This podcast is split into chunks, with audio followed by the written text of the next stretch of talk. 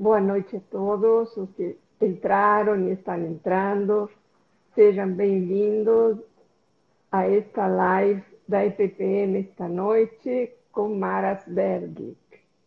Eu vou esperar mais um pouquinho, vocês irem entrando, para a gente depois começar. É uma noite muito feliz para a gente ter a, Mara aqui.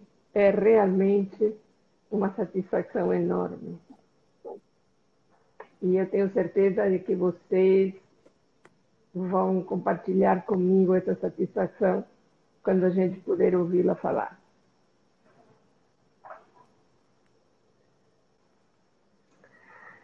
Bom, já faz algum tempo que a gente vem observando nas nossas clínicas, nas instituições nas quais trabalhamos, novas problemáticas subjetivas, retrações severas, condutas e pensamentos impulsivos, formas estranhas de pensar, dificuldades em perceber ou entrar em contato, entender as próprias emoções. Algum tempo também a psicanálise vem se perguntando se dá conta destes novos quadros, destas novas organizações de sofrimento, com os conceitos já desenvolvidos pela psicanálise freudiana, pós-freudiana, fazendo algumas adaptações aqui, alguns ajustes lá, ou se é necessário revisitar a teoria para produzir novas ferramentas que nos permitam entender e poder intervir na transformação de essas organizações de sofrimento. E é por isso que nós temos o privilégio esta noite de termos a Mara Sverdlik conosco. Ela está presente, mas eu vou dizer igual o que eu penso sobre ela. Assim, é, de repente, ela é uma das pensadoras mais originais e profundas que eu tenho conhecido a capacidade e a complexidade do pensamento da Mara Sverdlik é algo que vai nos orientando pelo caminho dos processos e não das organizações psicopatológicas ou das definições psicopatológicas ou dos quadros fixos. Ela nos leva a pensar, a partir do paradigma da complexidade, e como os processos acontecem e com isso nós podemos entender o que desabrocha frente aos nossos olhos na clínica e como intervir nisso que a gente vê. Então, é, por isso que eu acho um privilégio tê-la conosco. Mara é psicóloga é psicanalista da Associação Psicoanalítica Argentina. Ela é, é doutora em psicologia pela Universidade Nacional de Buenos Aires, é professora da Universidade Nacional de Buenos Aires. Deixa eu ver aqui, porque senão eu, eu vou esquecer um pouco. É coordenadora do Espaço Green, do Espaço André Green, no Instituto Psicossomático de Buenos Aires, é participante do Espaço André Green, da Associação Psicoanalítica Argentina, professora e supervisora em Espanha, no Hospital Sant Pere Clavel, em Barcelona, e no, em, na instituição Espaços Psíquicos em Sevilha.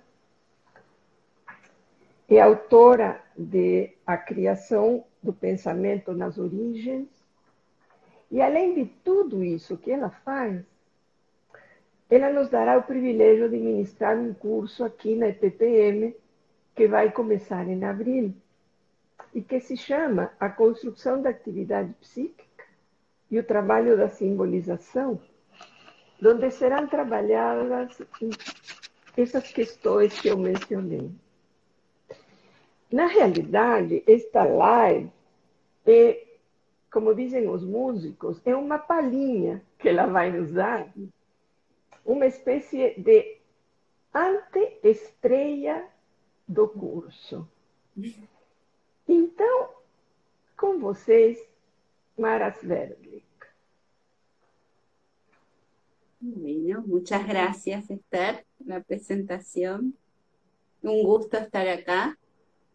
Eh, vamos a trabajar hoy eh, una modalidad, como dice el título, que es muy frecuente, que se llama el trastorno opositivo desafiante en niños, eh, que, cuyo equivalente en adultos es el, verdadero trastorno narcisista, el que se define como trastorno narcisista. Então, boa noite, muito obrigada, é um prazer estar com vocês. Nós vamos trabalhar esta noite o transtorno opositor desafiante em crianças, que em adultos se define como o verdadeiro transtorno narcisista. Eh, y vamos a pensar eh, esta modalidad que uno eh, toma del, de los diagnósticos psiquiátricos para ver los ejes que vamos a trabajar en el curso. E vamos tomar esta modalidade que a gente está tomando dos diagnósticos psiquiátricos para trabalhá-lo dentro do contexto do nosso trabalho. Vamos a comenzar con los niños porque allí es muy fácil de eh, visibilizar eh, cuál es la problemática que se pone en juego en estos trastornos y las dificultades de intervención en el encuadre. Vamos a comenzar con las crianças, porque ali, ali é mais fácil de visibilizar quais são as dificuldades que se apresentam eh, com estes quadros e também os problemas para o enquadramento, para o setting nesse trabalho. Eh, habitualmente los niños con esta problemática son niños que tienen eh, diversos problemas. Eh, pueden eh, que vengan porque eh, se pelean en la escuela, eh, porque retienen la materia fecal, no, no van pueden pasar días sin ir al baño, eh, fundamentalmente em, con las heces, no con el pis. Em, puede ser que eh, en la escuela esté todo bien y llegan a la casa y son verdaderos diablos dentro de la casa. Es muy variado el panorama este, por el cual pueden consultar. Eh, as crianças com este transtorno consultam eh, com queixas bastante variadas. São crianças que brigam muito na escola ou que retêm as fezes durante muito tempo, até dias, ou que na escola está tudo bem, mas chegando em casa são verdadeiros diabos. Então, o panorama das queixas é bem amplo. Cuando uno los recibe, inmediatamente se da cuenta que hay algo raro con estos niños, porque eh, en general tienen mucha capacidad para hablar, muchos saben por qué vienen a la consulta, eh, pero desde el inicio ya hay una actitud que es defensiva, en el sentido de que te pueden decir apenas entran, qué feo que es todo, todo esto, o yo tengo todos los mismos juguetes que vos tenés, eh, o no quiero entrar y em, no voy a entrar porque no tengo ganas de entrar a la consulta y me voy a quedar acá en la sala de espera en este tono, con firmeza? É, é, assim que eles entram ou que eles chegam para a consulta, a gente percebe que tem alguma coisa estranha, alguma coisa rara. E muitas vezes eles sabem por que estão vindo. Eles têm muita capacidade para falar, mas uma atitude de começo já defensiva, tipo, eu não vou entrar aqui, mas com muita firmeza. Eu vou ficar na sala de espera porque eu não quero entrar, ou eu tenho todos os brinquedos que você, que você tem, ou eu já brinquei de todas essas coisas que você tem aí dentro. Eh, esto nos presenta de inicio un problema en el encuadre, porque es muy difícil establecer un vínculo eh, con alguna propuesta atractiva, porque eh, rechazan todo lo que uno les propone. Esto nos trae un problema para o enquadramento, porque é muito difícil estabelecer um vínculo, é difícil fazer uma proposta atraente, já que eles rejeitam tudo o que a gente oferecer. Eh, lo que muchas veces hay que hacer de inicio es ofrecerles el encuadre en el sentido de decidir ellos lo que se va a hacer. Eh, por, Sim. Sim, o que muitas vezes é interessante fazer desde o início, ou no início, é oferecer para eles o enquadramento, isto é, que eles decidam o que vai ser feito. Por ejemplo, respecto del espacio-tiempo, eh, uno les propone que se puedan quedar el tiempo que quieran, puede ser un ratito nada más, eh, que se puede hacer parte de la sesión en la sala de espera, eh, que podemos jugar con algo que ellos traen y no con los juguetes que hay en la, en la consulta. Em relação, por exemplo, às coordenadas de espaço-tempo, em relação ao tempo, por, por exemplo, que eles podem ficar o tempo que eles quiserem. Podem ficar um pouquinho, podem ficar um pouco mais. Em relação ao espaço, que se eles quiserem, eles podem ficar na sala de espera. E que a gente faz a sessão, a consulta na sala de espera. Que eles podem brincar com os brinquedos que eles trouxerem de casa, que não precisam brincar com os brinquedos que tem na sala. Enfim, vai se flexibilizando o enquadramento para que eles possam tomar decisões nele. Esto, esta flexibilización del encuadre genera que no se sientan amenazados, que pueden tomar el control de la situación y así poder iniciar un vínculo, porque lo que está en juego ahí es la problemática del control omnipotente del yo. De esta forma, eles não se sentem ameaçados, podem tomar o controle do vínculo, pelo menos essa é a sensação que eles podem ter. Porque o que está em jogo aqui é justamente o controle, o controle omnipotente do eu. Por ejemplo, con un niño de eh, seis años empezó a venir a la consulta porque le rompía los dibujos a sus compañeros cuando algún dibujo le gustaba, eh, pegaba sin ningún motivo, em, no se quería quedar eh, dentro del aula y salía cuando se le daba la gana, cuando quería. Por ejemplo, una menina que veio, eh, o que as queixas que os pais e a escola apresentavam, é que ela, por exemplo, se apropriava ou rasgava um desenho de um colega quando não gostava, ela saía da sala de aula quando bem entendia, não fazia aquilo que os professores pediam, é, enfim, fazia o que ela queria na sala de aula. Né? Cuando comienza a venir, no quiere pasar a la, al consultorio, eh, finalmente con una propuesta de flexibilización de hacer lo que él quiere, Em, me propone eh, entrar y dividir el espacio del consultorio en dos y me dice que hay entre nosotros dos una pared transparente que separa los dos espacios.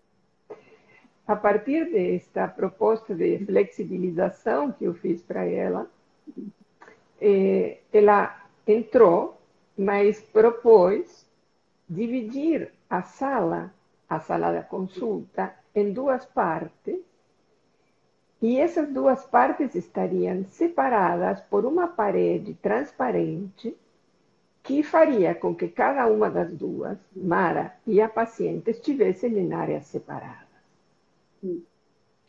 Eh, propone que en cada lugar eh, a haber em, distintos muñecos eh, donde él tiene eh, los zombies y yo los humanos, eh, y los zombies van a ir comiendo humanos hasta dejarme sin nada. Ele é um menino. Ele propõe que os brinquedos que existirão de cada lado da parede serão diferentes. Os que, os que fiquem do lado dele são os zumbis e os do lado da Mara são os humanos. E os, os zumbis irão comendo os humanos até ela ficar sem ninguém. Poco a poco, cuando transcurren las sesiones, eh, vamos logrando que él vaya aceptando que de mi lado vayan sucediendo cosas eh, y que podamos ir bajando esa pared eh, que él había interpuesto entre los dos. Poco a poco, con el decorrer das sessões, ele consegue ir aceitando que do lado da Mara aconteçam algumas coisas também, não só que os humanos dela sejam totalmente devorados, sino que aconteçam outras coisas, e que a parede que os separa va disminuyendo de tamaño. Vemos acá una metaforización de cómo él eh, sostiene una defensa rígida, donde expulsa al otro y hay déficit de intercambio con el otro. Es muy severo el déficit de intercambio con el otro. Vemos aquí cómo él sustenta uma defesa rígida, onde há muito pouco intercâmbio com o outro, e como ele a sustenta, já que há um déficit muito importante no intercâmbio com o outro. Termina a sessão quando ele dispone, eh, ya terminó, en general antes del tiempo eh, que corresponde, y si yo termino la sesión, él dice, bueno, entonces terminamos y yo vengo acá la semana que viene, tal día y tal horario. Em geral, ele terminava a sessão antes do horário, mas quando a Mara, quando chegava o horário e Mara terminava, ele falava: então, bom, nós terminamos e eu vou voltar aqui na próxima semana, tal dia, em tal horário.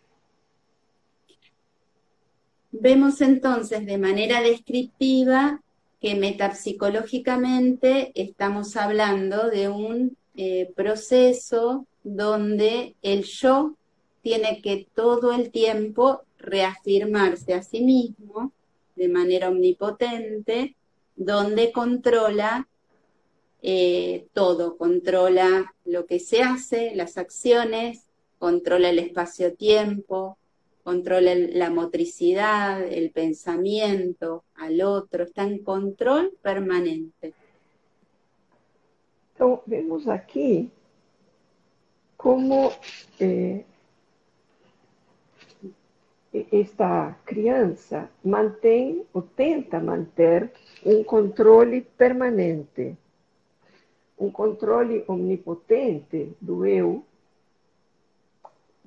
controla o espaço, controla o tempo, controla a forma em que eles se vinculam. Para pensar por qué esto sucede, este, habitualmente a los padres se les dice que no le han puesto límites. Aparecen como chicos sin límites. Y en realidad no es así porque eh, le gritan, lo retan. Este, muchas veces hay ese tipo de límite. Para explicar por que isto é assim, muitas vezes se fala para os pais que o que acontece é que eles não colocaram limites, que é uma criança sem limites. Mas na realidade não é assim, porque os pais gritam, os pais é, castigam. Castigam, exatamente. Então, de alguma maneira, os pais impõem algo. ¿Cuál es el problema este, que sucede con estos niños? Eh, el yo a los cuatro años pasa por este periodo que todos hemos observado, que es el periodo de caprichos. Y el yo quiere lo que quiere. Quiere las cosas que se le ocurren, quiere volar, quiere ser un superhéroe, quiere ser lo que quiere ser. Es un hermoso momento del yo donde los niños desarrollan sus creencias, momento de los amigos imaginarios, eh, momento de las teorías, un momento precioso del crecimiento del niño. A los cuatro años un momento muy bonito de una afirmación do eu. que o momento, eu acho que se diz capricho, né? Os desejos. É, eu quero isso, eu quero voar, eu quero ser um super-herói, eu, eu quero aquilo. É um, é um momento dos amigos imaginários, é um momento muito criativo né? e de afirmação do eu. Lo que sucede es que cuando esto se prolonga y no eh, se interpone eh, ni normativas, ni pérdidas, ni lo que Green llama trabajo de lo negativo, el yo se reafirma defensivamente en esta posición omnipotente. ¿Puedes repetir, Mara? Tuve un problema con sí. la Sí, Ahí estamos.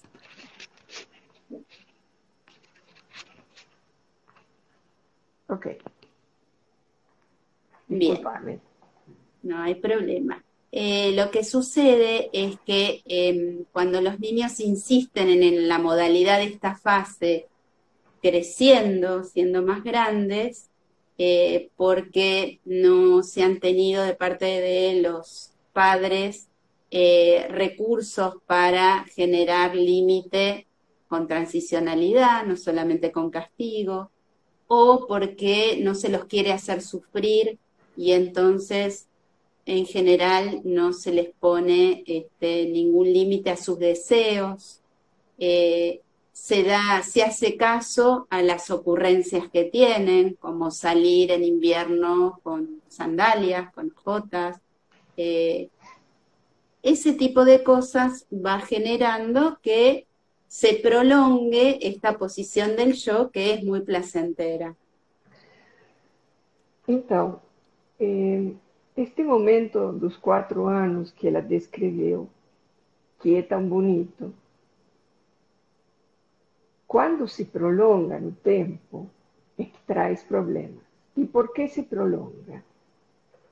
Se prolonga porque o entorno, os pais, não conseguem colocar limites com transicionalidade, limites com outro tipo de ofertas. É, não, ou não, não se quer fazê-los sofrer, e, portanto, não se lhes impede que façam certas coisas que eles inventam e que podem ser muito pouco saudáveis para eles. Mara nos deu o exemplo de sair com chinelos no inverno, né? E, enfim, ideias absurdas que os pais não impedem porque supõem que isso os faria sofrer. Eh, os faria. Nesse caso, este momento do eu, que é tão criativo e tão especial aos quatro anos, vai se prolongando ao longo do tempo, firmando um tipo de funcionamento que depois se torna não saudável. Así es, muy poco saludable y ya a los seis años un niño con esta modalidad eh, tiene problemas en la escuela, con los otros y eh, es muy frecuente que tenga problemas con su propio cuerpo. ¿Por qué? Porque no quieren ir al baño, ir, ir a hacer, este, sobre todo con la caca, ir a hacer caca, cuando el cuerpo lo pide. Ellos son los que definen cuándo se hacen las cosas y prolongan de una manera muy, muy severa para el cuerpo eh, días eh, sin, sin er, ir a evacuar esfínteres. Cuando este tipo de funcionamiento se prolonga hasta los seis años, por ejemplo, estas crianças pasan a tener problemas más severos, inclusive con el propio cuerpo. A necessidade de controle faz com que eles não evacuem no momento em que o corpo o pede, mas somente quando eles querem. E isto os leva a uma retenção de esfínteres que às vezes pode se prolongar por dias. Hay un mecanismo fundamental que está eh, sosteniendo estas modalidades, que es la desmentida, eh, cuya fórmula es sí pero no. Lo sé, pero aún así no me importa. Tem um mecanismo básico para este funcionamento, que é a desmentida, que é sim, mas não. Eu sei, mas ainda assim não quero. Que eh, resulta muy eh, dificultoso sostener la desmentida respecto al principio de realidad. Eh, porque la desmentida eh, opera un no sobre la realidad. Ellos perciben, pero dicen, no me importa.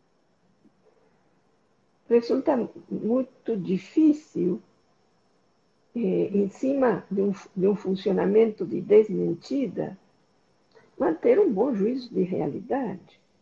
Porque a realidade se apresenta de um jeito, mas eles falam, não, mas eu não quero que seja así. Tem que ser de tal otra forma. Eh, hubo momentos donde tuvo problemas con el aprendizaje porque él seguía pensando que las cosas eran como él decía y entonces no respetaba ninguna consigna. Fue muy difícil hacer una evaluación diagnóstica clásica. No hubo manera de que hiciera una consigna. Eh, ele teve problemas com a aprendizagem, porque, claro, ele queria que as coisas fossem do jeito que ele achava que tinham que ser.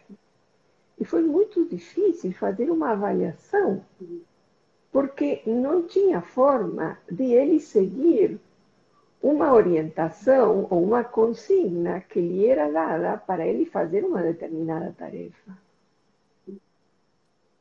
Ahora bien, presentado el caso, eh, uno se plantea, tenemos los ejes del curso, que ahí empezamos con el tema de la figurabilidad del analista, este, las problemáticas del espacio-tiempo y de pensar este diagnóstico en procesualidad, este, teniendo en cuenta eh, las representaciones que tiene el niño, su trabajo sobre el sentido y los límites.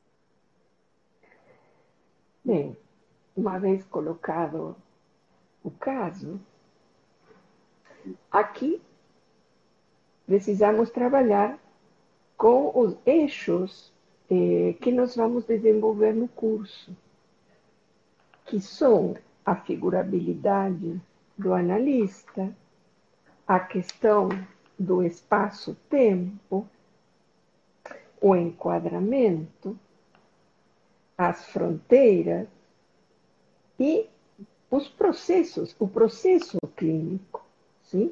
o movimento dentro do processo. Empezamos con el proceso y porque hay que pensarlo como un proceso, porque si nosotros intervenimos directamente sobre la defensa omnipotente, eh, vamos a fracasar. Eh, Precisamos pensar nisto basicamente e antes de mais nada como um processo. Se a gente intervém diretamente se iniciamos nossa intervenção tentando intervir sobre as defesas omnipotentes, nos vamos fracassar. Porque de lo que se trata no es de una modalidad de control en un contexto donde eh, hay represión y ese yo puede manejarse con otros recursos. Es un recurso eh, dominante de construcción de sus límites. Es la manera en que el yo puede mantener a distancia al otro, con control. Eh, esto es así, tan importante, a questão do proceso y de no intervir directamente primero sobre la defesa, porque en este caso, o controle não é um controle que está em um contexto onde há repressão e onde o eu tem outros recursos é, aos que pode se deslocar para utilizar. E neste caso, o controle, o controle omnipotente, é um recurso dominante para manter o outro em uma distância que não seja ameaçadora. Por eso hay que trabajar sobre la distancia amenazadora y generar cercanía y distancia, distintas formas de acercarse. Hay que eh, trabajar sobre el, placer de compartir, ofreciendo en primer lugar, capacidad de estar bien con el otro, de que no haya una demanda del otro adaptativa, sino de estar bien juntos. Por ahí se empieza. Entonces, se comienza por trabajar con a distancia, por modular a distancia, una distancia que sea capaz de ser tolerada y ir na medida do possível, ir reduzindo essa distância. O que pode levar a a sensação do prazer de estarem juntos, de compartilhar alguma coisa. Mas isto é um processo gradual. Y ahí interviene muy fuertemente la imaginación del analista, porque hay que ofrecer mucho de uno para que el otro pueda estar interesado, generando un vínculo nuevo, distinto, no amenazante. E aí intervém, sobretudo, a imaginação do analista, que é preciso oferecer recursos não ameaçadores de aproximação para que o outro se sinta atraído a se aproximar, mas não forçado. Por otro lado, hay que hacer eh, eje en las modalidades del niño y poco a poco ir trabajando con los padres para que ellos vayan transformando sus modalidades de oferta de límites y no decirles a los padres como es habitual, porque uno a veces se enfada con padres por el, por el modo en que ponen límites, de tienen que ponerle límites, tienen que decirle que no, este niño no puede hacer lo que quiere. En... É, a gente tem que fazer eixo sobre a modalidade da criança, trabalhar basicamente em cima de quais são as modalidades de funcionamento da criança. Mas também precisamos trabalhar com os pais. Às vezes, esses pais nos deixam um pouco zangados, porque nós vemos a, a dificuldade que eles têm de colocar limites para essas crianças. Mas não adianta a gente se zangar e dizer vocês precisam colocar limites, porque isso assim não funciona. Nós vamos ter que ir trabalhando a duas pontas, com a criança e com os pais, criando condições para que esses limites possam aparecer e possam ser ouvidos.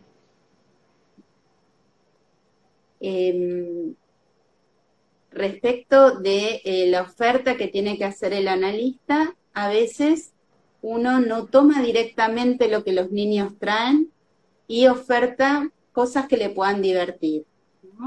Por ejemplo, cuando él ponía esa pared, de mi lado yo empezaba a hacer una historia que por ahí mucho no tenía que ver ni con los contenidos de él, ni lo que el niño traía, sino me inventaba una historia graciosa con algunos muñecos eh, que a él le empezó a llamar la atención y le empezó a mirar como si mirara eh, un video. Em alguns casos, a imaginação, a fertilidade da imaginação do analista pode fazer toda a diferença. Porque a gente tem que ir criando é, alguns estímulos que sejam atraentes para a criança. Por exemplo, quando ele levantou aquela parede invisível, eu comecei a inventar histórias engraçadas com alguns bonecos que eu tinha do meu lado. Histórias que começaram a interessá-lo e que ele assistia como se fosse um vídeo. Ahí vemos que uno no respeta el material directamente que trae el paciente, sino que pone a jugar su propia imaginación y su, la, lo, que se, lo que Green denominaba eh, la mente del analista. Eh, Mara tinha dito antes que essas histórias que ela construía não tinha a ver necessariamente com, com coisas que a criança tinha dito, que o paciente tinha dito, eram histórias que ela estava inventando. E aqui ela volta a dizer: o que a gente vai desenvolvendo não é necessariamente em cima do material nem da história do paciente. É um produto da mente do analista, como dizia Grimm, e de nossa própria criatividade. En ese sentido, este va a ser uno de los primeros ejes del curso que rompe un poco con los esquemas clásicos de esperar el material del paciente, donde a veces no viene nada o viene rivalidad, amenaza y no sirve para nada eh, que uno se quede ahí esperando el material del paciente. Este vai ser um dos primeiros eixos do curso, diferente do que é, digamos, é, o tradicional, porque a gente vai trazer algo nosso. Não vamos ficar esperando que venha algo, algum material por parte do paciente. Não, o que virá talvez seja rivalidade, né? seja é, mais do mesmo. Então, nós vamos trazer algo nosso. ¿eh? En estos casos, ah, Sí, sí. en estos casos eh, hay toda una problemática contratransferencial porque destruyen buena parte de lo que uno les ofrece, diciendo que es, que, que es tonto, que no les gusta, que no es gracioso. Neste caso, se produz toda uma problemática contratransferencial, porque eles destroem tudo que a gente oferece, dizendo que é bobo, que não, que não gostam, que não têm interesse. Entonces, eh, ahí se juega parte de eh, la mente del analista para seguir sosteniendo el vínculo con nuestros propios objetos lúdicos, con nuestro propio espacio transicional, mostrando que eso tiene sentido y que no va a ser destruido por él. Aí, aqui entra no jogo a mente do analista com nossos próprios sentidos, nosso próprio espaço transicional, os produtos desse espaço transicional, e mostrando que isso não vai ser destruído, ainda que ele tente. Otro de los ejes que habíamos planteado es el tiempo, las figuras del tiempo en el espacio psíquico, que en estos casos es sumamente interesante ver lo que sucede con el tiempo por el problema del vínculo con la realidad. Outro dos eixos é o eixo do tempo no espaço psíquico. Neste sentido, é, é muito importante ver é, como funciona a problemática de tempo dentro do espaço psíquico. E esse é um outro eixo com o qual nós vamos trabalhar. No tiene ningún sentido imponerle el encuadre al niño en el sentido de eh, hacer que termine la sesión eh, completa, eh, o eh, si el niño plantea algún, no quiere venir el día que tiene que venir, hay cierto margen para poder postergar el día, eh, no hay que hacer imposición del encuadre, hay que ir trabajando con el, con el tiempo y el espacio del encuadre intrapsíquicamente, no como una normativa. Eh, não podemos impor um enquadramento para a criança, ainda que ser, em alguma ocasião não queira vir no dia da sessão, tem que haver um pouco de flexibilidade com isso. É, temos condições de oferecer um outro dia. O que nós vamos ter que ir trabalhando com um enquadramento desde o, de, desde o interior, desde o ponto de vista do mundo interno, da vida psíquica da criança, e não como uma imposição colocada desde fora. Él tiene que pasar en este caso de un tiempo donde él piensa que ya es grande a un tiempo donde tiene que soportar el tiempo de la agenda, el tiempo de la sucesión externa, el tiempo de la espera, y eso es mucho para una cabeza omnipotente. Ele vai ter que passar de um tempo onde ele acha que ele já é grande para um tempo onde há uma agenda, onde a analista tem uma agenda, onde ele mesmo talvez tenha uma agenda na escola, eh, onde é preciso esperar, onde, enfim, isso é muito difícil para uma cabeça omnipotente. Entonces, ese es nuestro segundo eje para trabajar en el curso, para trabajar en relación a todas las problemáticas psíquicas, ¿no? ¿Qué es lo que pasa con la figurabilidad? ¿Qué es lo que pasa con el tiempo? Nuestro tercer eje es qué es lo que sucede con la estructuración del límite. Então, nós vamos trabalhar com o eixo da figurabilidade, com o eixo do espaço-tempo, e o terceiro eixo é a estruturação do limite. La modalidad omnipotente es una forma del yo de producir límite. De hecho, lo que produce es una expulsión del otro y de la realidad para fuera del yo. A modalidade omnipotente é uma forma do eu de produzir um limite. O que ele produz é uma expulsão do outro para fora do eu. Este modo de proponer límite, ¿no se escucha? Sí, sí.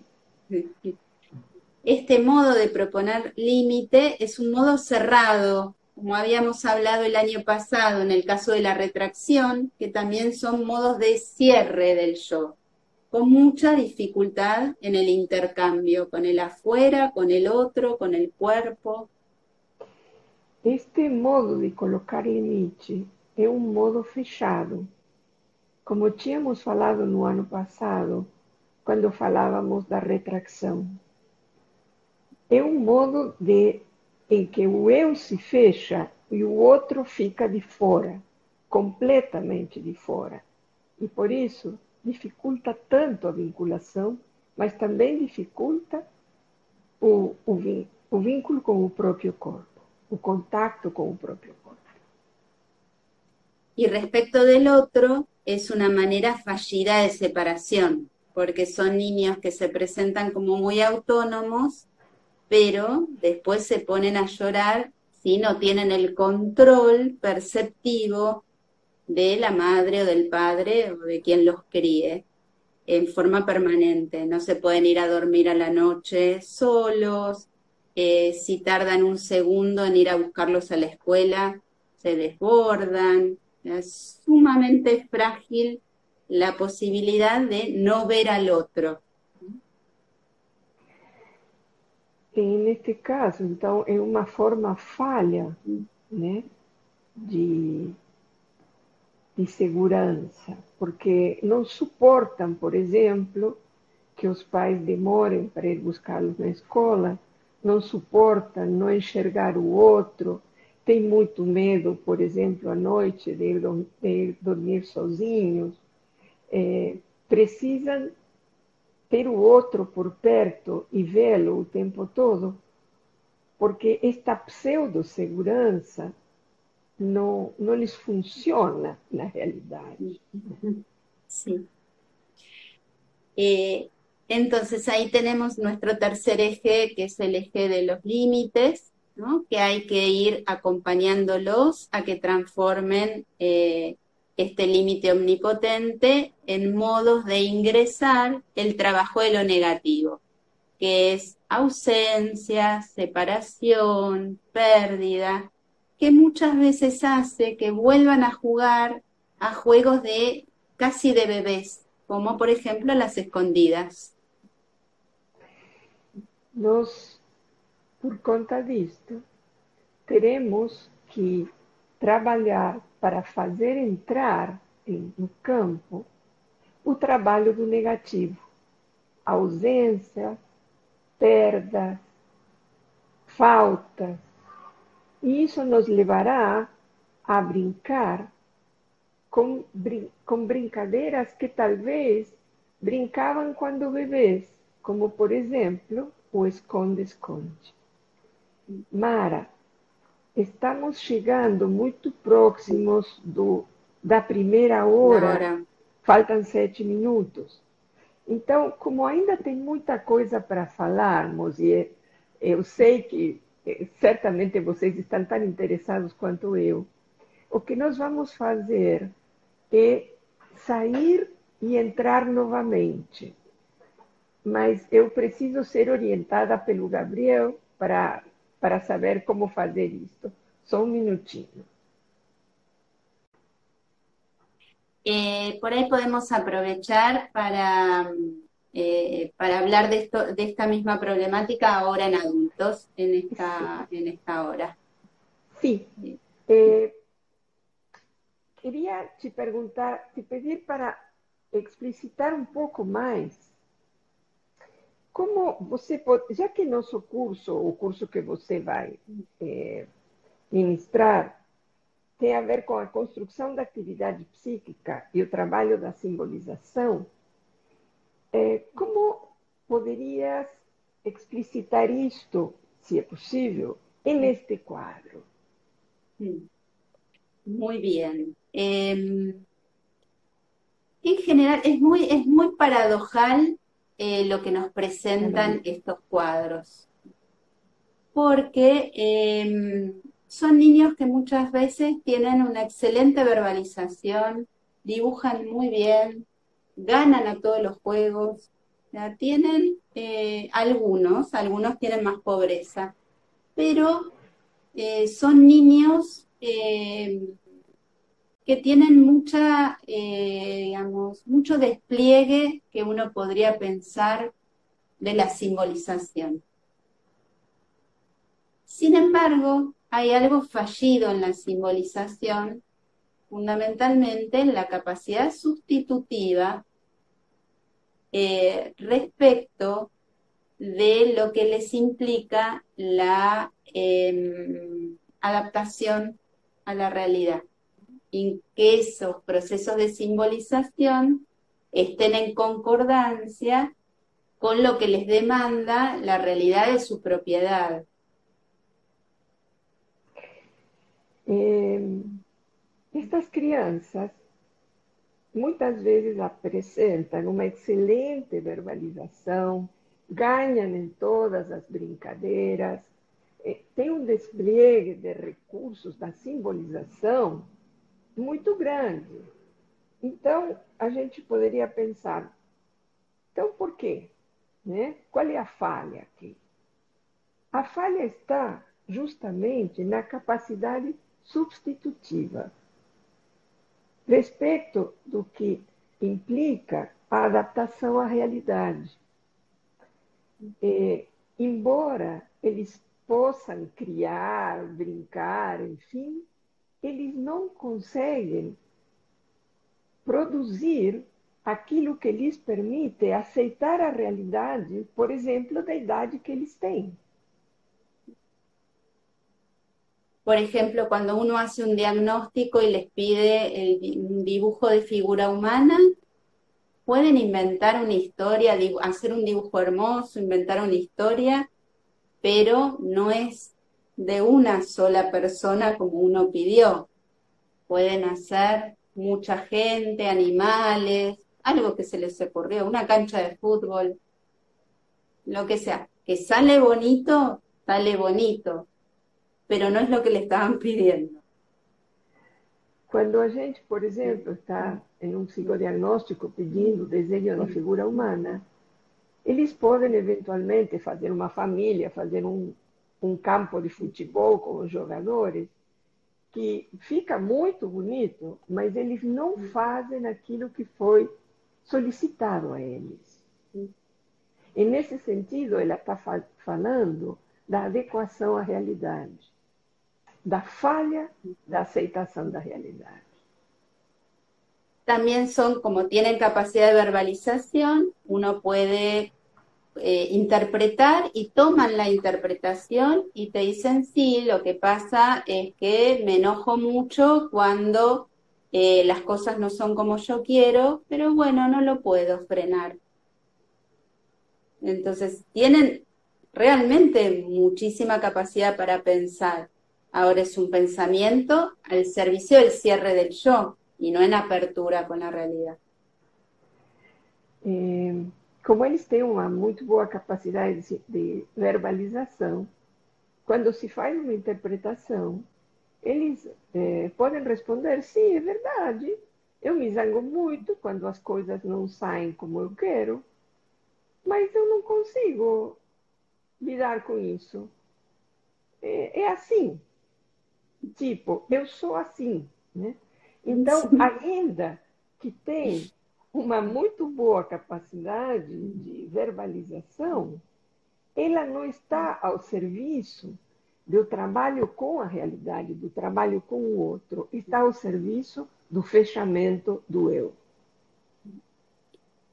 Eh, por eso el título eh, de nuestro curso, donde no partimos eh, de la descripción diagnóstica psiquiátrica, donde eh, los niños son desafiantes y en todo caso, y se desbordan, y en todo caso eh, son chicos a los que se medica eh, tempranamente con antipsicóticos. Entonces, bastante frecuente. Em, no partimos de un diagnóstico de ese estilo biológico. Eh, tampoco pensamos que solo con poner a jugar el sentido de lo que les pasa eh, la problemática se va a desarmar y se va a evolucionar hacia un proceso más de castración-represión. Eh, por eso es necesario tener en cuenta los ejes de los que hablábamos anteriormente eh, con un modelo del aparato psíquico más complejo, que articule el sentido con el límite.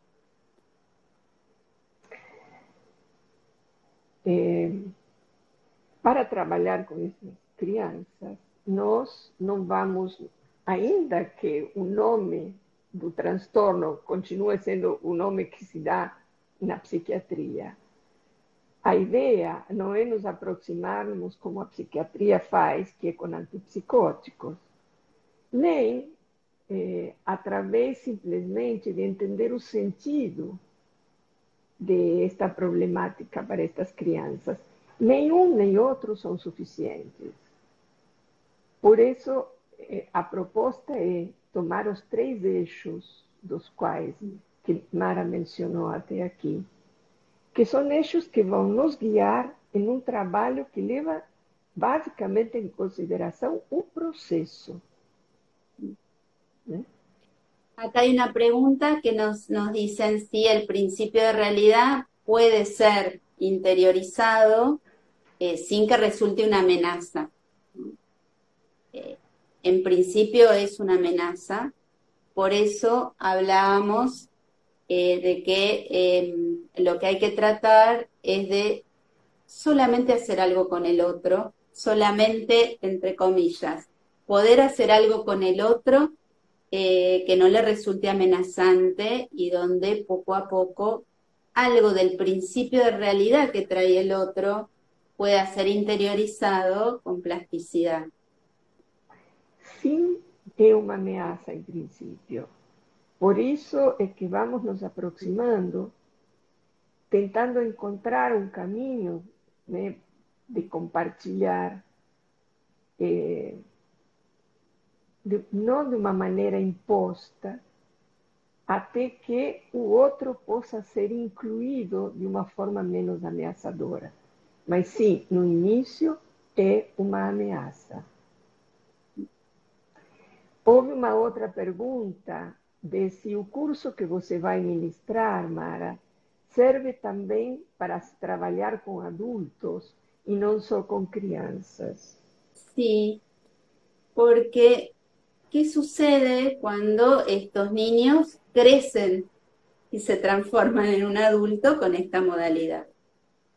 Eh, tienen verdaderos problemas fundamentalmente eh, en los vínculos con los otros. Pueden tener mucha capacidad adaptativa respecto de un trabajo, porque tienen, como les decía anteriormente, el control los hace talentosos, pueden ser grandes ingenieros, políticos, em, eh, CEOs de empresas, o pueden ocupar lugares de poder, eh, teniendo gente a quienes ordenan y mandan. Pero, este, por eso Green habló de la locura privada, en sus vínculos afectivos producen una verdadera locura. Eh, a problem, o que, sim, isto também se estende ao trabalho com adultos, porque, por exemplo, no caso do transtorno do que estamos falando, o que acontece com estas crianças quando viram adultos? Eh, a problemática continua na relação com os outros. Como eles têm uma capacidade adaptativa muito grande, eles podem eh, ser muito bons no seu trabalho, muito bem-sucedidos. O controle os faz talentosos, podem ser excelentes engenheiros, CEOs de empresas, sempre quando tenham pessoas às quais dar ordens e que trabalhem para eles. É por isso que André Green falou de loucuras privadas, porque o problema é quando se fala nos vínculos mais próximos, são verdadeiros infernos. Que há uma outra pergunta. É um comentário. Por isso existem tantas dificuldades no ambiente escolar, pois as questões dos limites vêm pela via da imposição. Sim, Sí, este, ahí tenemos variedad de problemáticas. Eh, si hay algo, por eso uno de los ejes del curso eh, es la construcción de las fronteras, de las membranas y de los límites del yo, eh, porque es ahí donde uno puede observar cómo se generan los trastornos no neuróticos, los trastornos del narcisismo, que producen dificultades en cualquier ámbito laboral, en el caso de los adultos, eh, familiar o en la escuela, eh, pero en general en las problemáticas adultas, eh, a no ser que tengan algún problema específico con algún superior, con algún jefe, un supervisor, que ahí empiezan a producir este, un poco de ruido. En general, la demanda es o que están solos, no pueden establecer parejas, o tienen, producen verdaderos enloquecimientos familiares.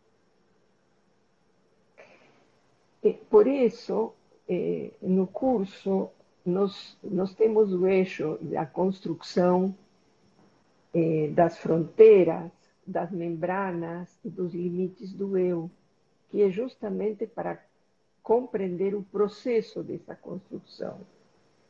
Eh, em transtornos não neuróticos, transtornos do narcisismo. E nos adultos, si nas crianças pode aparecer na escola, nos adultos pode aparecer a nível laboral, quando eles, a nível do trabalho, quando eles começam a ter, por exemplo, problemas com superiores. Mas, eh, em geral, a maior parte dos problemas aparece na vida privada, ou porque estão sozinhos e não conseguem eh, formar, se, um casal, ou porque eh, producen vínculos enloquecedores en sus familias. Inclusive a veces consultan cuando tienen alguna enfermedad, aunque sea, puede ser grave, una enfermedad menor, pero no tienen recursos psíquicos para soportar que algo del cuerpo les impida seguir siendo quienes son. Por isso, às vezes, consultam quando eles têm alguma doença, que às vezes não é uma doença tão importante, mas eles não podem tolerar que exista algo do corpo que lhes impeça eh, fazer as coisas como eles querem que sejam.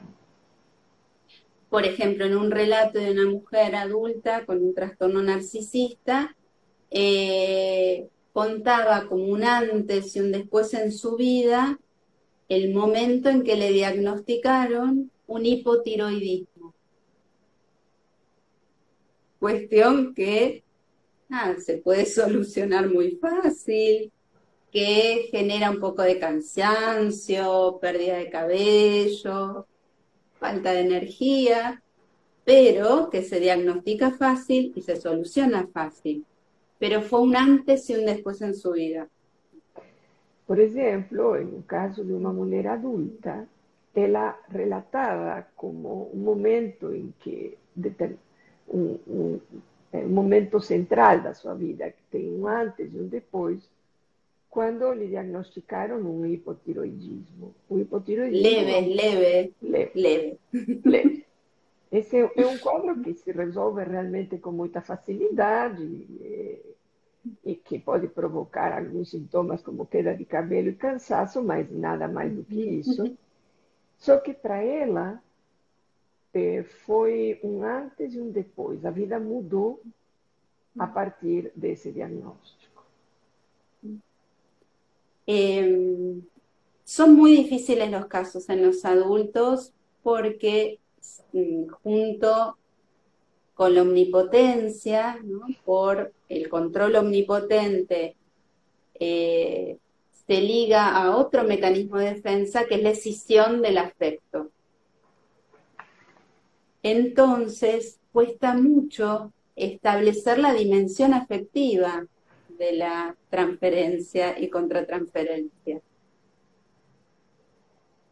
Eh, son difíciles estos casos en adultos porque junto com o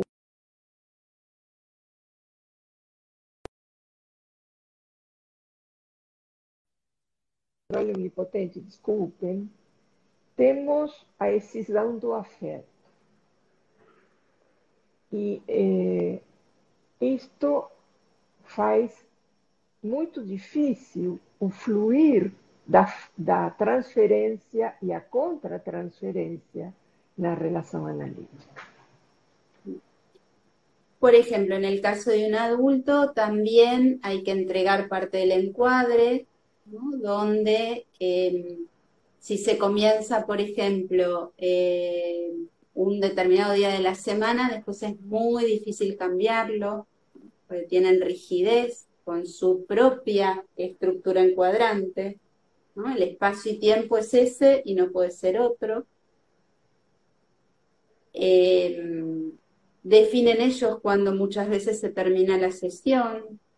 Eh, no soportan las interpretaciones, uno tiene que eh, escuchar eh, intentando con cuidado ver por dónde puede intervenir, porque son muy frágiles, eh, se enojan fácilmente con cualquier cosa que uno dice, más allá del sentido de lo que uno dice. Eh, generan un verdadero desafío para el encuadre y para las ganas de sostener los tratamientos. Por exemplo, nos adultos, há uma rigidez muito grande em relação, por exemplo, ao dia e o horário da sessão. Elas não podem ser alteradas. É, isto tem a ver com a, a rigidez da própria estrutura enquadrante. Eles é, se zangam muito facilmente. É, tem muita dificuldade de aceitar as interpretações, independentemente da forma ou do sentido delas. E, dessa forma, eles representam um desafio grande, não só para o enquadramento, sino também para o desejo do analista de dar sustentação a essa relação e a esse trabalho. En ambos casos, tanto en niños como adultos, y mm, esto se trabajó desde distintas líneas que em, toman como eje los trastornos narcisistas, se trabaja en la línea de la empatía, de todo lo que es trabajo de empatía con el paciente, no de parte del analista, sino que eh, estos sujetos puedan desarrollar empatía. Tanto em crianças quanto em adultos, é, uma das questões importantes a trabalhar é a empatia. Mas não a empatia do analista, mas a, a possibilidade de que esse paciente possa desenvolver empatia.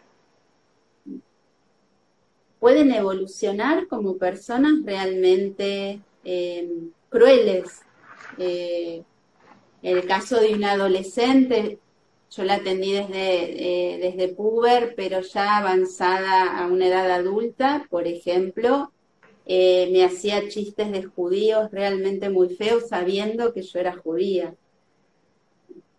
Crueldad extrema. ¿eh? Eles podem evoluir eh, a ser pessoas realmente cruéis. Por exemplo, o caso de uma adolescente que eu acompanhava desde puber e que me fazia piadas de judeus muito cruéis, sabendo que eu sou judia. Eh, esto es todo un desafío para el encuadre porque uno tiene que pensar justamente en lo que charlábamos antes, de que no son personas que estén acostumbradas a compartir, que el placer de compartir, por eso hay que trabajar la empatía, eh, no es algo que les resulte fácil. Eh, entonces, el objetivo del análisis no es que hagan eh, una historización de su vida, porque en general historizan muy bien y cuentan detalles de su infancia, de su vida, con lógica, a veces con interpretaciones de otros análisis. Eh, sin embargo, eh, esto no les sirve absolutamente para modificar nada, solo justifica muchas veces sus desbordes. é, é um desafio para o enquadramento analítico, porque é preciso produzir, construir um prazer de compartilhar, que estas pessoas não, não têm, né? Elas têm muitas dificuldades para compartilhar. E o enquadramento é algo a ser compartilhado. É, aqui há um eixo muito mais importante do que o, obje, o objetivo, digamos, tradicional de produzir uma historização da própria vida em uma análise.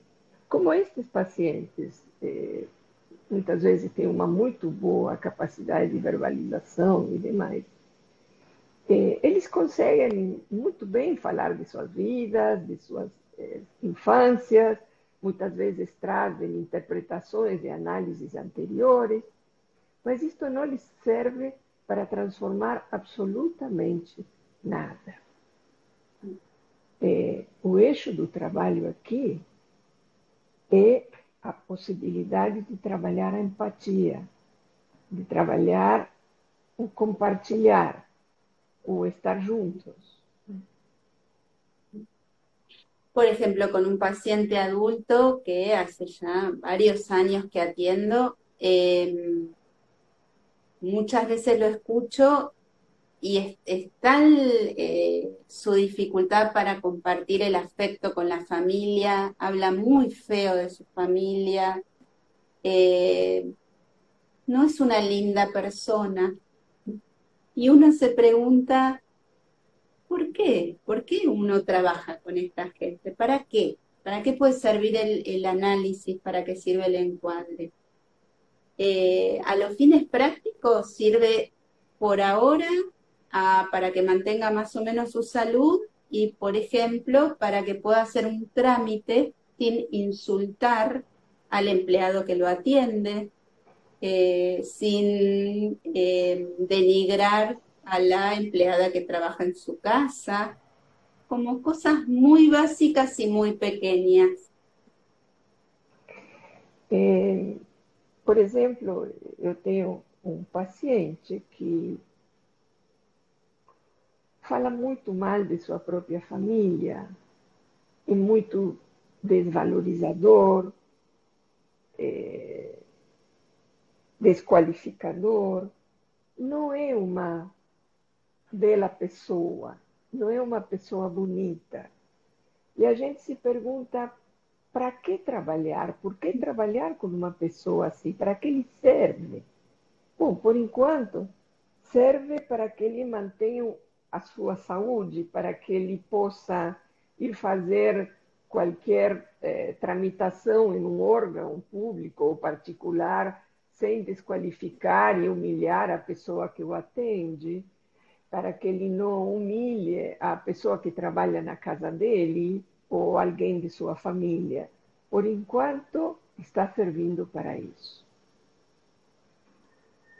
Eh, son personalidades que son bastante frecuentes. De hecho, desde el DSM-4 al DSM-5 se quitó el trastorno narcisista como patología por considerarse que buena parte de la sociedad es narcisista, se transformó en una modalidad subjetiva.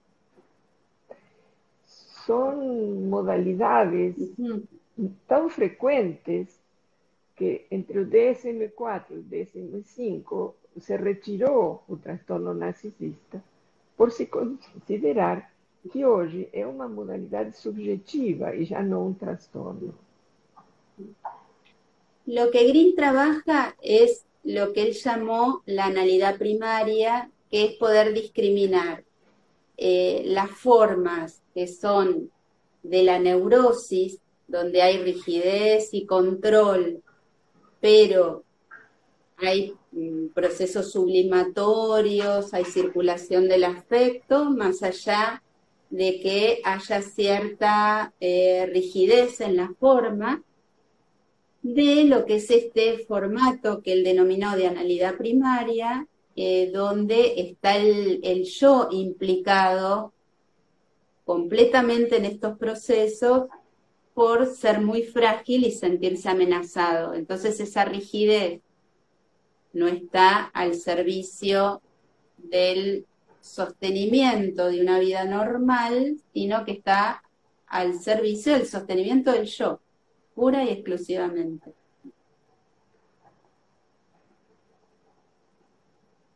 Eh, André Green fala de analidade primária.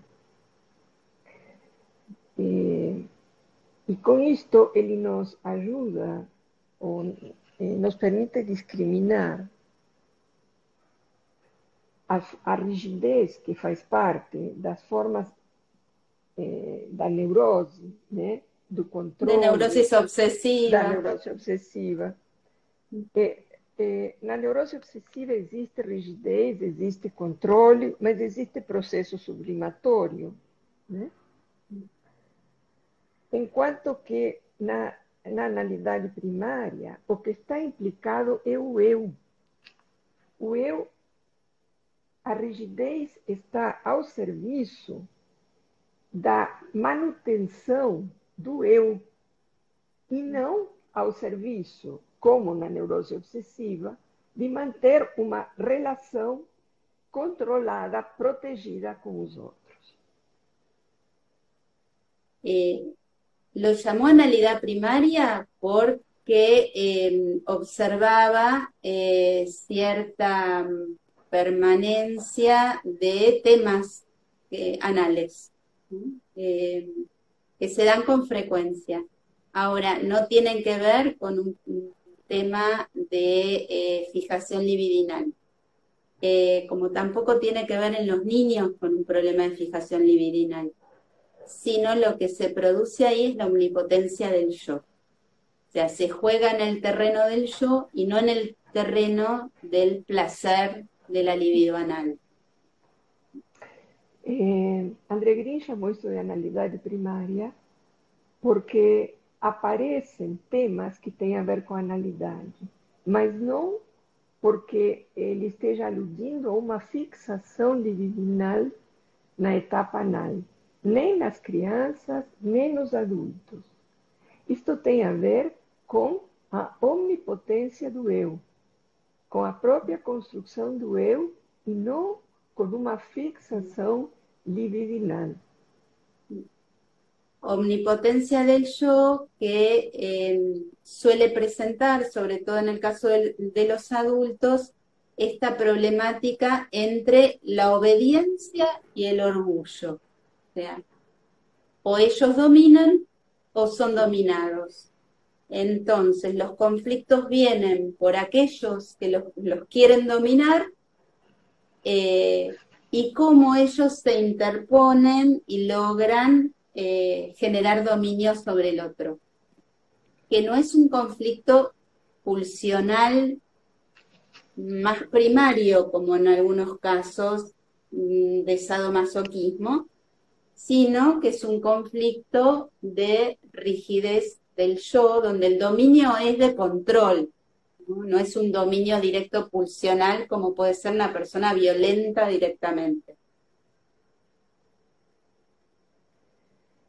Eh,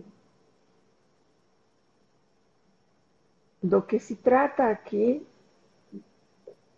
en esta eh, omnipotencia do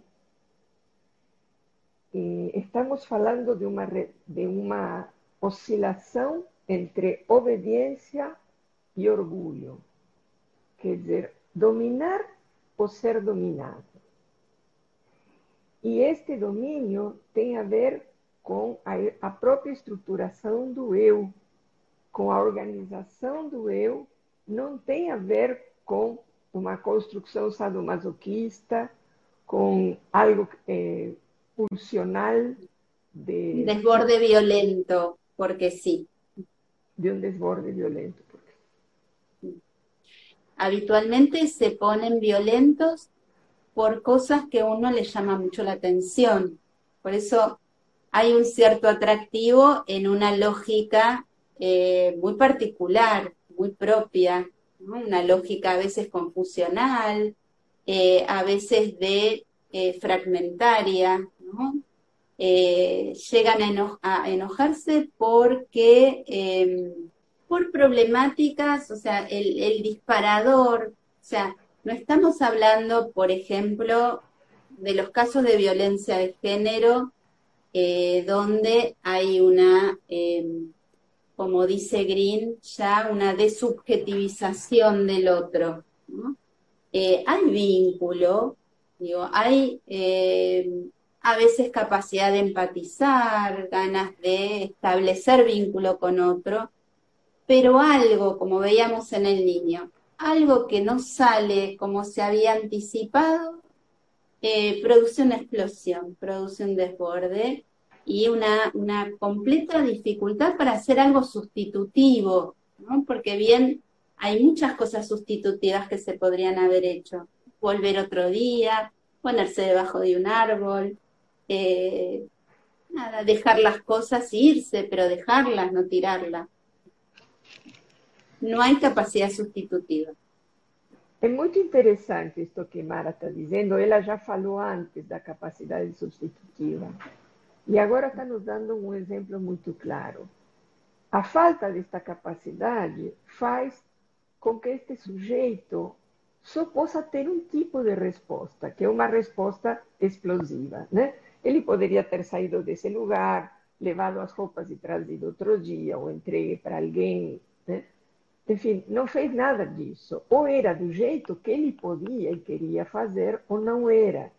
Esta ausência de capacidade substitutiva é a que faz com que seja tão difícil se vincular com estas pessoas.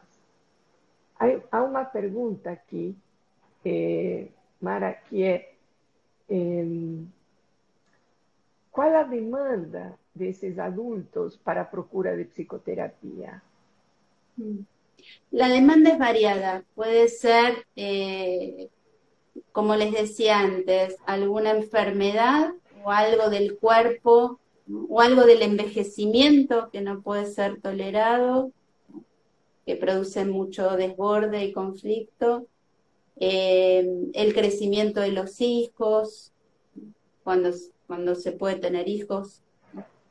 Eh, alguna crisis laboral eh, cuando aparecen estas problemáticas de no soportar eh, todo lo que está por encima, de eh, tener que adecuarse a lo que el otro pide, a lo que el otro manda o ordena. Es, es muy variada la alteración de la vida que les produce estas modalidades omnipotentes. Son muy variadas as razões pelas quais as pessoas podem procurar terapia, desde a aparição de algum problema, de alguma doença, como ela comentou antes, um hipotiroidismo leve, até um problema de relação eh, laboral.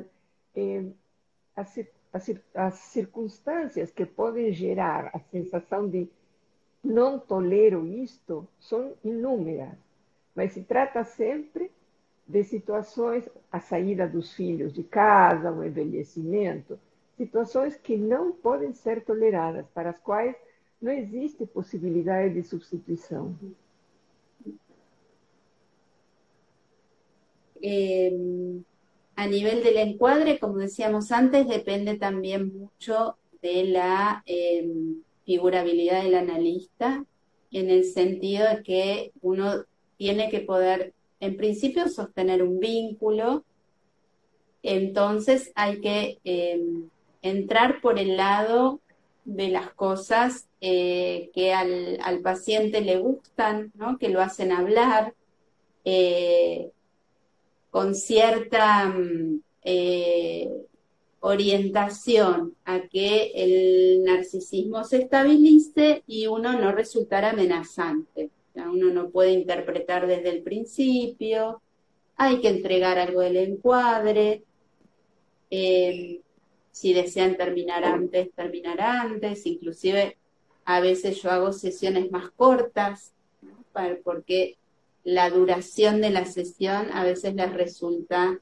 eh, también amenazante, excesiva, de que puedan aparecer contenidos no controlables. Eh, y en ese disfrutar con el otro del vínculo, poder poquito a poco ir introduciendo eh, algunos aspectos de principio de realidad, eh, de empatía, de capacidad sustitutiva, que otras cosas hubieran sido posibles para hacer en vez de desbordarse de esa manera. Eh, como verán, no está el eje de lo traumático, de la historización, por más que sabemos que obviamente hubo algo, no del traumatismo directo en algunos casos, sino de los déficits en la oferta de la función encuadrante. É, ainda que a gente saiba que houveram déficits na, no oferecimento da função enquadrante, esse déficit na colocação de limites, né, na delimitação, na apresentação da realidade, na confrontação com a realidade, ainda que a gente saiba que esses déficits existiram, o trabalho com esses pacientes não é o da historização da própria vida, e sim a possibilidade de estabelecerem com a realidade uma relação de, de, suport, de suportar, né? uma relação de, de compartilhar eh, e de tolerar. E isto e eu vou trazer uma pergunta que apareceu antes: como se lida com a contratransferência do analista nestes casos? Então, Eso es lo más difícil. difícil.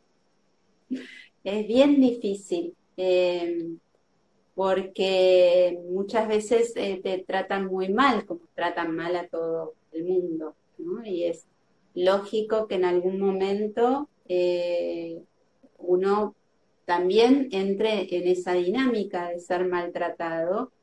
Eh, hay maneras ahí muy variadas de intervenir, desde eh, poder poner en juego en la dinámica del encuadre lo que está sucediendo. Muchas veces por la desmentida no registran el maltrato. Eh, poder eh, intervenir con algunos recursos para ponerse eh, en el lugar del otro. Mm, a veces uno usa recursos con estos pacientes que son eh, proyectivos o que tienen que ver con, consignas más lúdicas, para que puedan acceder a ese contenido hostil que fue evacuado sin ser eh, consciente. Eh, hay muchas maneras de lidiar con, la contratransferencia, eh, pero también es cierto que uno se puede cansar, ¿no? Pues son pacientes que requieren del encuadre buena parte de su vida para mantenerse estables y puede suceder que uno se canse. Yo creo que es más el cansancio eh, que, que, otra cosa, porque bueno, la, la capacidad productiva a veces es muy limitada. Eh, quer dizer, Mara, que uma relação terapêutica pode se acabar não porque o paciente desista, mas porque o analista desiste. É isso? Se cansa. Porque son relaciones prolongadas, muy prolongadas a lo largo del tiempo. ¿No es A veces uno lo que siente es que después de mucho tiempo de trabajar con el paciente, uno observa que quizá es el único tipo de vínculo eh, que tiene en su vida que tiene esa calidad. Entonces, lo sigue sosteniendo también porque logró una calidad de vínculo diferente al resto de su vida, eh, que eso nutre al resto de sus relaciones, por más que no se modifique el, trastorno básico. Eh, ainda que certamente vocês entenderam, eu vou traduzir esto último que ela diz, e é que, em alguns casos, eh, ainda que sejam vínculos de um longo tempo, o que o analista pode perceber é que esse vínculo do paciente com o analista é o único vínculo que ele tem com essa qualidade e é um vínculo que permite uma certa sustentação dos outros, né? de uma maneira minimamente saudável.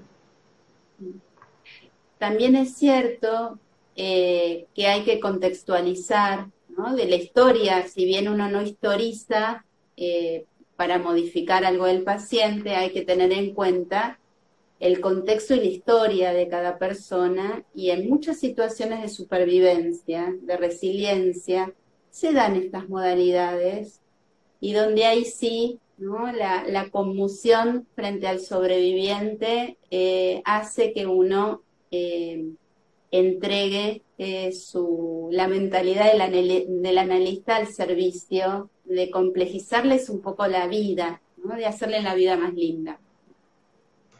Eh, em muitos casos, este tipo de organização de transtorno é produto de, de uma manobra de supervivência.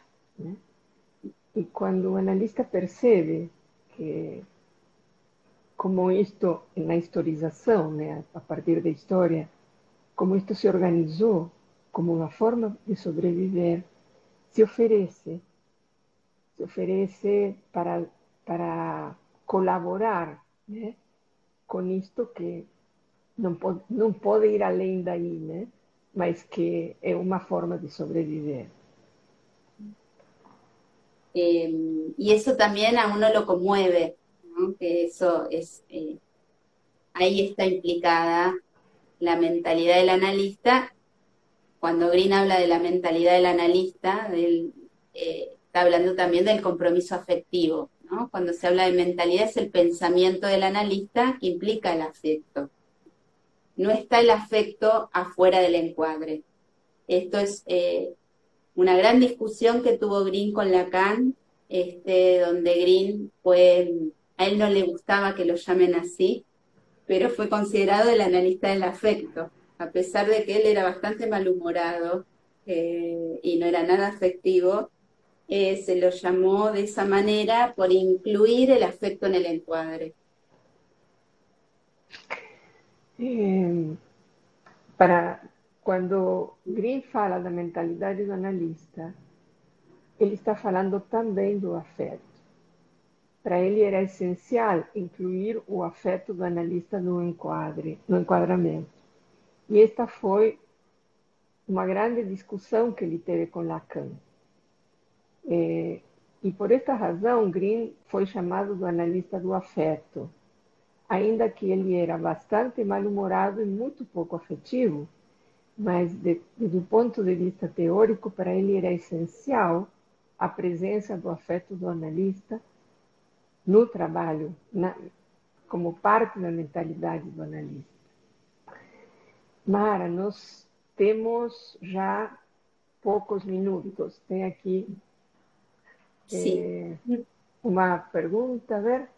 Então, existe diferença na estrutura de crianças que fazem uso de comportamentos opositores e disruptivos como pedido de ajuda comparadas àquelas que apresentam esses comportamentos como organização psíquica? Eh, Sí, ahí hay que hacer, eh, por eso es interesante abrir el diagnóstico eh, y pensar en relación a la metapsicología. Hay niños que relativamente este, producen un cierto negativismo u oposicionismo que es contextual o coyuntural. Y hay niños que eh, donde se les juega eh, una modalidad estructural, eh, que eso hay que, hay que discriminarlo muy bien. A veces uno en un principio se confunden bastante, hay que transitar la dinámica del encuadre para darse cuenta de qué se trata. Y me ha pasado de pensar que era una problemática más estructural y finalmente no lo era, y esa respuesta nos la da la dinámica del encuadre. Eh, para responder a essa pergunta de Juliana, Mara diz que sim, que às vezes é difícil é, diferenciar entre uma e a outra, e que o que vai nos dar a pauta é a dinâmica do enquadramento. Que em alguns casos a gente pode se confundir no início, mas a dinâmica da, da relação terapêutica é o que vai é, mostrar o que, que é. E sim, existe uma diferença entre, entre essas, eh, esses comportamentos opositores e disruptivos, que são pedidos de socorro, né? Eh, e das organizações estruturais. A veces no como pedido de socorro, sino como modo este, de establecer distancia eh, con el otro, pero no de eh, con una modalidad ya de estructuración del yo. Às vezes não como pedido de socorro, mas sim como uma modalidade de distanciamento com o outro, mas não como eh, uma modalidade de estruturação do eu.